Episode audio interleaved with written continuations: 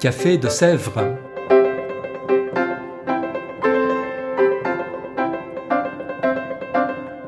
Au Café de Sèvres, on discute philosophie et théologie.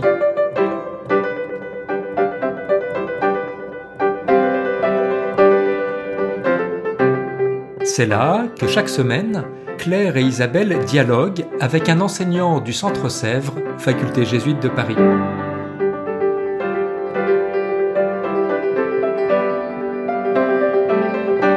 L'émission d'aujourd'hui est animée par Isabelle de la Garandrie.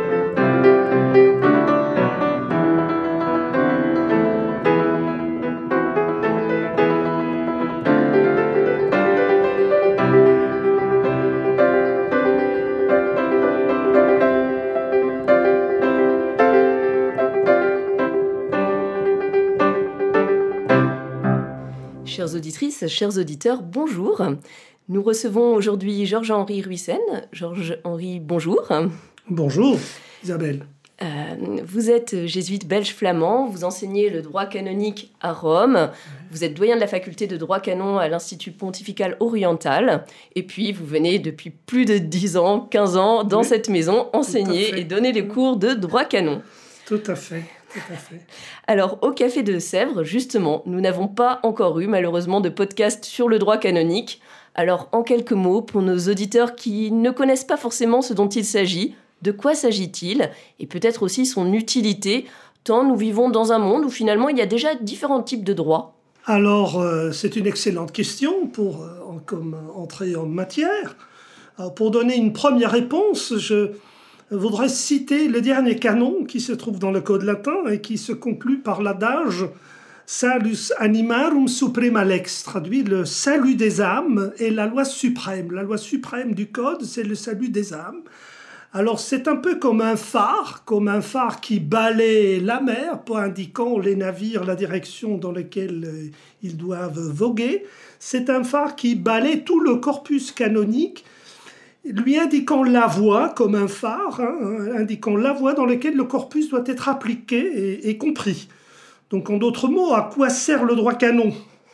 Alors, euh, toute règle de droit, toute discipline dans l'Église sert la fin ultime de chaque baptisé, de chaque être humain, c'est-à-dire son salut. Mais attention, le corpus n'est pas un ticket, un ticket pour gagner son ciel, tel que, tel que pourrait se présenter le droit islamique ou également les préceptes de la loi mosaïque, hein, visant également le salut, mais précisément plutôt un, moyen, un instrument pour gagner son ciel, son paradis.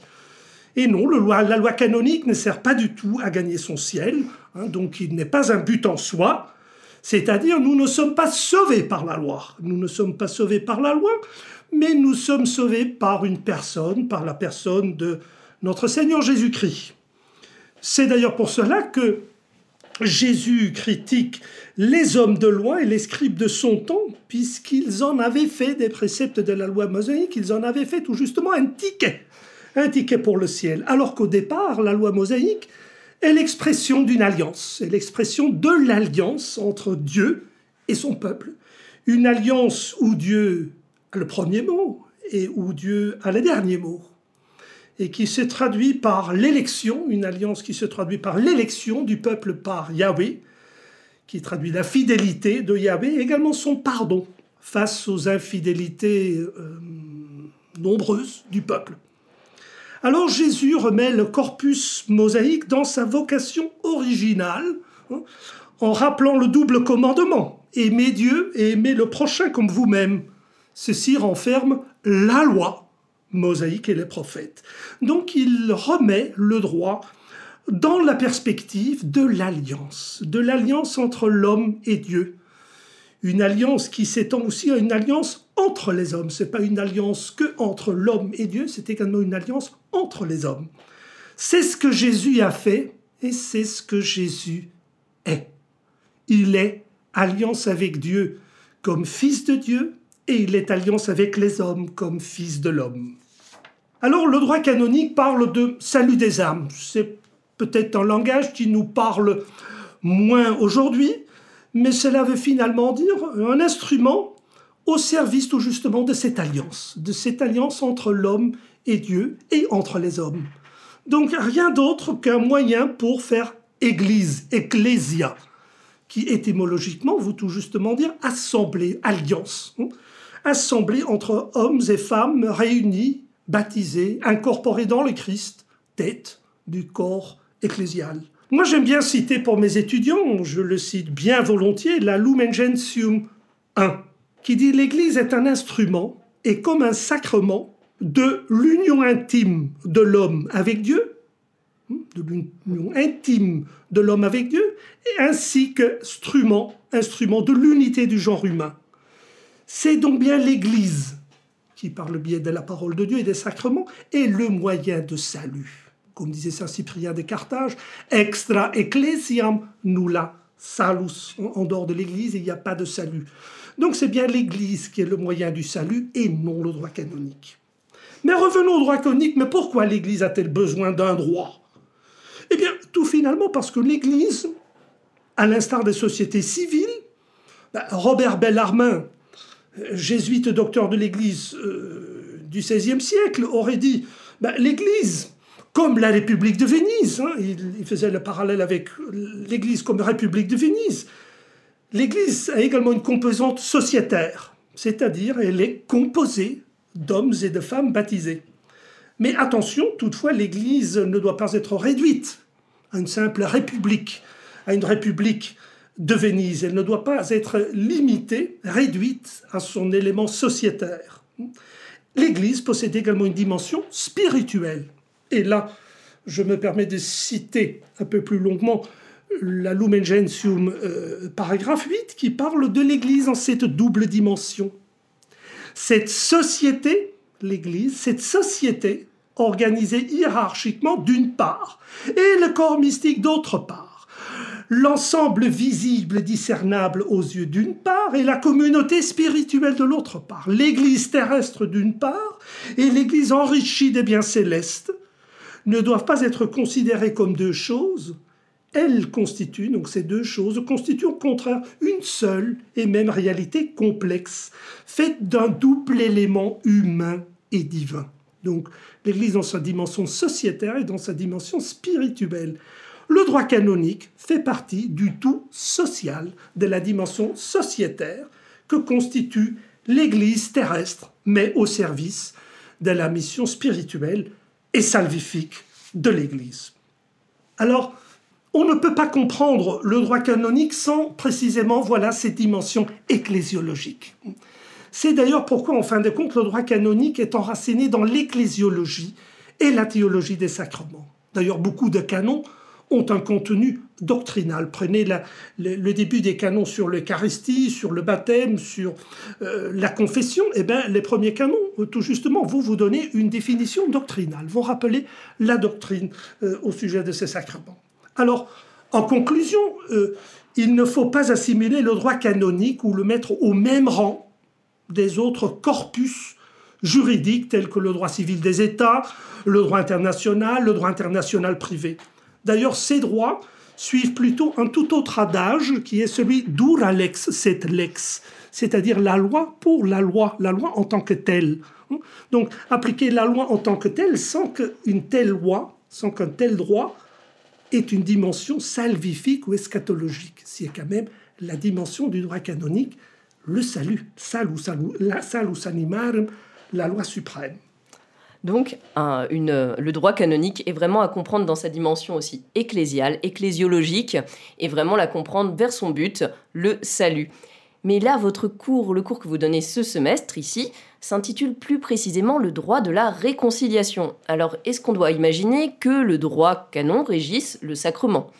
Ben oui, tout à fait. Il y a des canons euh, sur le droit de la réconciliation, sinon ben, euh, mon, cours aurait peu ou pas de contenu. Mais euh, il faut rectifier le tir. C'est finalement la théologie, la théologie de ce sacrement qui régit et sous-tend le droit canonique sur la réconciliation. Et donc le cours est une, illustration de ce que je viens de dire, le droit canonique comme moyen pour le salut des âmes. Et c'est peut-être la partie du code, hein, les canons sur le droit de la réconciliation, qui illustre peut-être au mieux cet adage, le salut des âmes est la loi suprême, vu que ce droit, le sacrement de la réconciliation, vise à obtenir le pardon de Dieu, la rémission de mes péchés. Dieu seul peut me sauver et pardonner tout péché, aussi noir soit-il, n'est-ce pas? À condition que l'homme, la femme, après avoir fait une introspection, tel le fils prodigue, se remette en marche, retournant vers son Père, n'est-ce pas? Alors l'objectif de mon cours est de faire saisir l'enjeu pastoral, donc visant à nouveau le salut des âmes, de faire saisir l'enjeu pastoral des règles canoniques en matière de ce sacrement. Donc je constate très souvent qu'on n'a tendance à opposer un droit canonique à la pastorale. La remarque que je reçois est Oh, ces canonistes, ils nous compliquent la vie. Finalement, avec leurs règles, ils nous embêtent. La pastorale, c'est bien plus simple. Et je, leur réponds tout simplement Vous faites erreur. Il ne faut pas opposer droit canonique à pastoral. D'ailleurs, le droit canonique est justement un instrument pastoral, où, tout comme la pastorale, le droit est au service du salut. Donc, il me semble très important que le bon canoniste saisisse toujours l'enjeu pastoral de la discipline canonique, en évitant tout justement l'adage dura lex lex, c'est-à-dire en évitant la loi pour la loi. Donc un bon canoniste doit pouvoir discerner les différentes situations et doit, savoir se situer là où les personnes se trouvent, se trouvent sur leur chemin de vie. À mon avis, c'est le pape François qui résume euh, peut-être le mieux le rôle du canoniste, c'est-à-dire lorsqu'il parle de accueillir, écouter, accompagner, discerner et intégrer. Et pour un confesseur, on pourrait dire pardonner. Mais donc c'est une attitude avant tout pastorale, et donc la dimension essentielle euh, de la part d'un bon canoniste. D'accord, donc vraiment le droit de la réconciliation n'est jamais à opposer à la pastorale, au contraire. Mais si l'on suit cette logique, justement, le droit canon peut-il nous aider et en quoi nous aide-t-il, je l'espère, à devenir d'un côté, côté confesseur, un meilleur ministre du sacrement, de l'autre côté, sans doute un meilleur pénitent? Finalement, que nous dit-il d'intéressant à ce sujet? Eh bien, eh ben, tout simplement euh, que l'Église n'est pas composée uniquement de saints et de saintes. Il ne faut pas rêver d'une église des purs, comme aurait voulu Rudolf Zohm. C'est-à-dire qu'on n'aurait pas besoin de droit canon et encore moins d'un droit de la réconciliation. L'Église, au contraire, comprend en son sein des pécheurs, parfois même des délinquants. Ce que l'Église offre aux pécheurs, mais à ce niveau, je me mets, en tant que confesseur, je mets dans le même sac pécheur et confesseur. Car un bon confesseur est celui qui sait également pécheur, qui cessait de la même race que ses pénitents, mais qui cessait aussi pécheur, pardonné et aimé. Alors ce que l'Église offre aux pécheurs, c'est ce qu'appelait Tertullien, avec une très belle image, la seconde planche de salut. Alors la première planche de salut, vous avez l'image après un naufrage, on est ballotté sur les vagues, il y a une poutre, une planche qui, qui, qui, qui flotte sur les vagues, je m'agrippe à cette planche. Voilà, le baptême est donc la première planche du salut qui permet aux naufragés de, se sauver. Voilà. Mais la seconde planche de salut, après avoir de nouveau euh, fait naufrage, après le baptême, ben voilà, la nature du vieil homme n'est pas tout à fait euh, enlevée, n'est pas tout à fait guérie. Hein. donc je refais naufrage, et ben le la réconciliation, le sacrement de la confession, de la pénitence, est, le, la seconde planche euh, du salut. Et donc la réconciliation est une chance inouïe pour redémarrer dans la vie, rebondir dans la vie. C'est le lieu par excellence où on peut entendre, écouter la voix du Christ qui appelle, la brebis égarée, qui elle aussi belle au secours. Donc deux choses pour être un bon confesseur ou un bon pénitent, c'est de bêler au secours lorsqu'on est perdu. Et d'accueillir ou de prononcer comme confesseur la voix du bon pasteur. Venez à moi, vous tous, qui pliez sous le fardeau et qui êtes fatigués, je vous restaurerai, pour que vous ayez la vie et que vous l'ayez en plénitude. Alors jadis, on parlait de la confession comme lieu où on expiait ses péchés. C'est-à-dire comment est-ce que je vais payer pour mes dettes contractées envers le Seigneur hein, Comment expier mes péchés? D'ailleurs, on parlait de penitentia. Je j'exagère un peu mon latin, mais on décèle le mot poina, peine. Hein, pénitence comme peine. Comment expier mes peines? Alors qu'aujourd'hui, on, préfère la, graphie qui est différente et qui remonte plutôt à l'origine du sacrement, qui est paenitentia, paene, presque. Donc il y a quelque chose qui manque. Je ne suis pas satisfait. Il y a quelque chose qui, qui me manque et donc ça met l'accent sur le repentir. Hein. Je regrette quelque chose. Alors la tradition orientale privilégie tout justement la dimension médicinale de la confession, pas du tout expier des peines, des poina, mais la dimension médicinale, c'est-à-dire il s'agit de penser, de guérir, de, de soigner les plaies du pécheur, hein, de prescrire le traitement, la médecine adéquate, non en vue de faire ployer ou d'exténuer le pécheur sous de lourdes peines, mais en vue tout justement de le faire rebondir dans la vie. Prends ton grabat et puis marche, dit Jésus au paralytique. Saint Augustin euh, parle Je suis venu pas pour condamner, mais pour guérir. Le curé d'Ars, Saint Jean Vianney, disait bien La confession est la médecine de l'âme. C'est ainsi que je préfère parler des réconciliations dans sa triple dimension réconciliation avec Dieu, réconciliation avec les autres, c'est-à-dire au sein de l'assemblée ecclésiale, et réconciliation avec soi-même. Ce n'est qu'à travers ces triples dimensions que le salut s'opère déjà ici et maintenant. Un sacrement comme une médecine. Malheureusement, aujourd'hui, euh, ce sacrement n'est pas très fréquenté. Alors, qu'en penser? Est-ce que euh, on doit continuer à fréquenter ce médecin et ce moment justement de guérison? Ben oui, malheureusement, depuis, depuis le Concile Vatican II, ce sacrement est largement tombé en désuétude. D'ailleurs, dans certains endroits, on le pratique pratiquement plus du tout. Et c'est dommage. Alors, les causes sont complexes et, pas faciles à cerner. Je ne suis pas un sociologue euh, des sacrements, euh, un sociologue d'église, je suis tout d'abord un canoniste, mais dans mon cours, je fais quand même euh, référence à cette, à cette constatation. Et je fais référence à, à Jean-Paul II qui en désignait la cause principale. Il parlait d'éclipse, d'une éclipse de la conscience morale et religieuse. Autrement dit, la difficulté pour l'homme ou la femme de nos sociétés postmodernes de se recevoir d'un autre, quitte à pouvoir se recevoir de l'autre avec grand A. Donc c'est la dimension, finalement, la dimension transcendantale, qui est triple, au sens transcendantal du sens de Dieu, du sens de l'homme, et finalement du sens de la relation de Dieu avec l'homme, qui passe de plus en plus à la trappe dans nos sociétés aux codes éthiques de plus en plus décodés par rapport aux valeurs chrétiennes.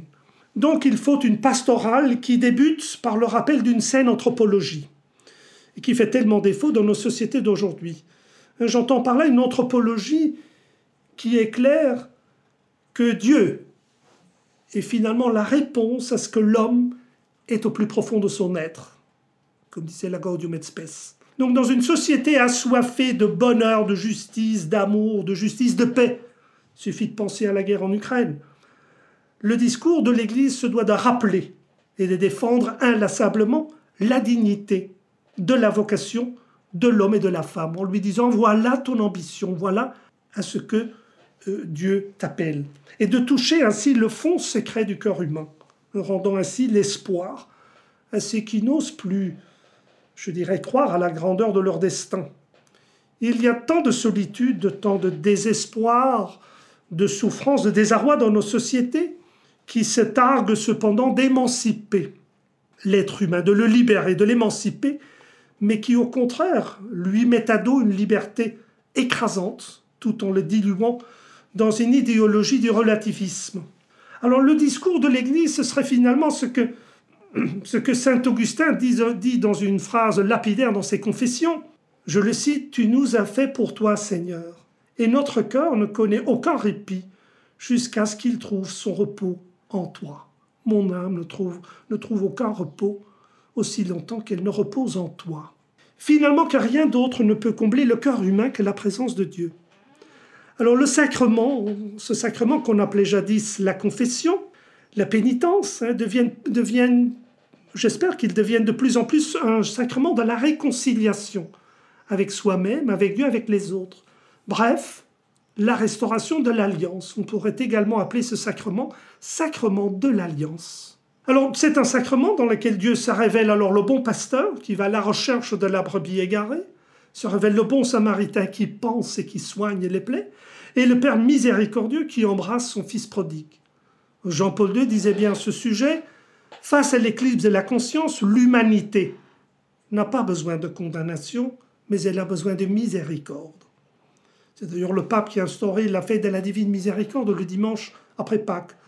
D'ailleurs, les, discours du pape François martèlent, insistent sur l'immense miséricorde de Dieu. Alors, bien loin d'être une salle de torture, comme le disait le pape François, le confessionnal est un tribunal, un tribunal de miséricorde et lieu de guérison. Donc un lieu vraiment, une invitation même à redécouvrir cette miséricorde de Dieu. À côté de cela, malgré la désuétude, il a quand même été pas mal question, en tout cas en France, du droit de canonique de la réconciliation ces derniers mois, suite à la remise du rapport de la SIAZ. Et c'est une question qui revient beaucoup dans les réflexions actuelles sur la question des abus, des agressions sexuelles. Alors comment le droit canon envisage-t-il, ou n'envisage-t-il pas encore, de protéger le pénitent de ceux qui voudraient dévoyer le sacrement? Alors si j'ai bien compris, euh, vous faites allusion à la proposition de la sœur Margron, dominicaine et présidente de la conférence des religieux et des religieuses en France. La sœur Magron plaide pour, le, pour lever le secret sacramentel, ou en d'autres mots, lever le sceau de la confession afin de pouvoir dénoncer les auteurs d'abus contre mineurs. Alors, je vais essayer d'aller droit au but, tout en louant les bonnes intentions et les soucis légitimes de faire tout afin qu'à l'avenir de telles horreurs dans l'Église ne se reproduisent pas, ne se reproduisent plus, je me permettrai d'un peu décentrer le débat. Il me paraît beaucoup plus utile d'appeler à une bonne et saine formation du, clergé, avant d'en appeler à lever le sceau de la confession, de peut-être d'en appeler à une bonne et saine formation et sélection euh, du clergé, des futurs membres du clergé. Une formation non seulement doctrinale, mais avant tout humaine, sur le plan affectif, émotionnel et aussi sexuel. Mais revenons à la question de la levée du sceau de la confession. Tout d'abord, je souhaite signaler que de véritables pédophiles, pour employer le mot lourd, n'est-ce pas, ne viennent en généralement pas se confesser ou ne se confessent pas des abus qu'ils commettent.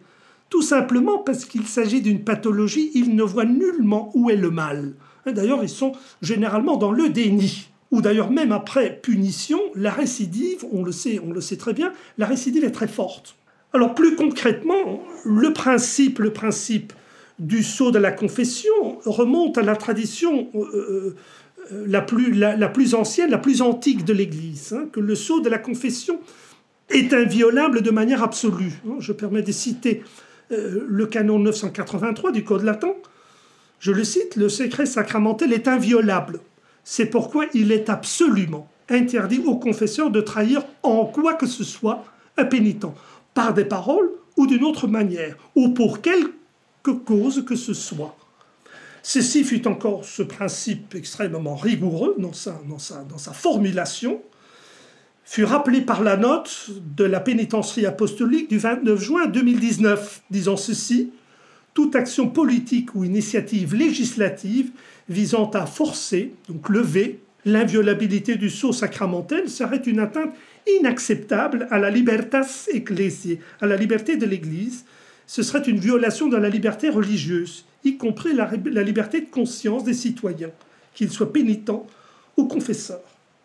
Ailleurs, la, rappelle bien que le secret inviolable de la confession provient directement du droit divin et plonge ses racines dans la nature même du sacrement au point de ne permettre aucune exception. Alors pour expliquer cela dans un langage peut-être plus, plus accessible, plus audible, si Dieu me pardonne et me remet mon péché, aussi noir soit-il, il ne me trahira pas, en relevant par après, en révélant par après à d'autres ma confession. Le prêtre prononce les égoté absolve, je t'absous de tes péchés, mais il prononce ces paroles ego te absolvo en la, personne, en la personne du Christ, une personne à Christi. Alors, c'est vrai, seul le Christ peut pardonner, remettre le péché, mais cet ego te absolvo du Christ ne peut tout de même pas être suivi par une trahison de la confession.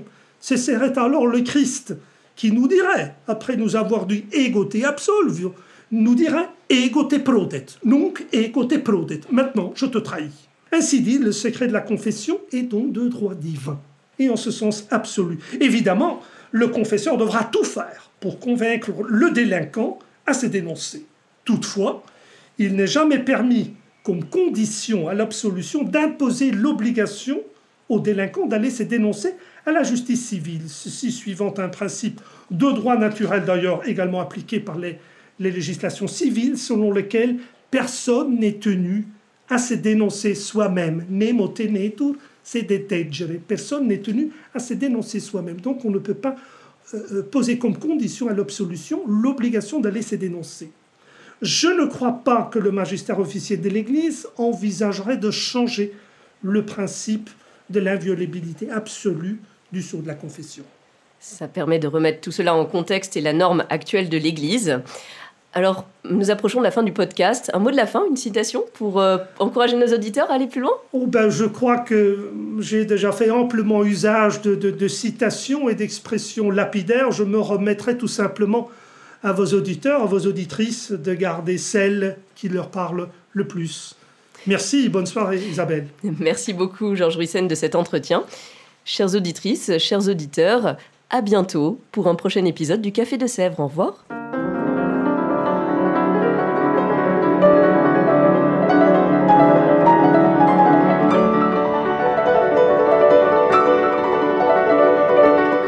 Écoutiez Café de Sèvres, le podcast du Centre Sèvres, faculté jésuite de Paris, en partenariat avec RCF.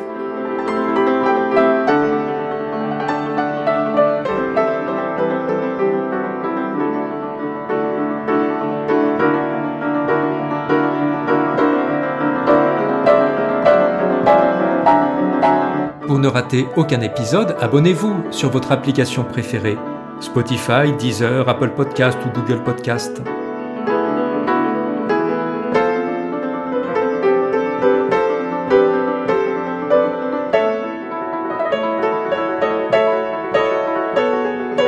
Et sur notre site internet www.centresèvres.com, découvrez l'ensemble de nos cours et conférences en philosophie et théologie. À bientôt!